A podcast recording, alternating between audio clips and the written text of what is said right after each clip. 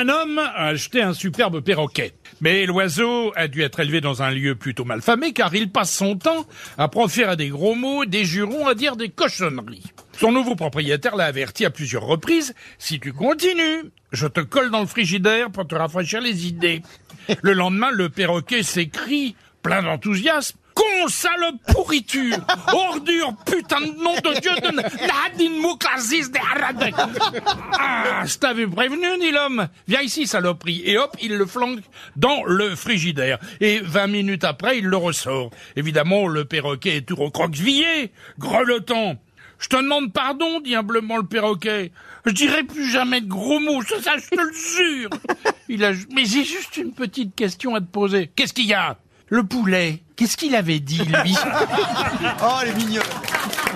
Elle est mignonne. Ah, j'aime bien. Elle est très bien. Ouais, elle est bien.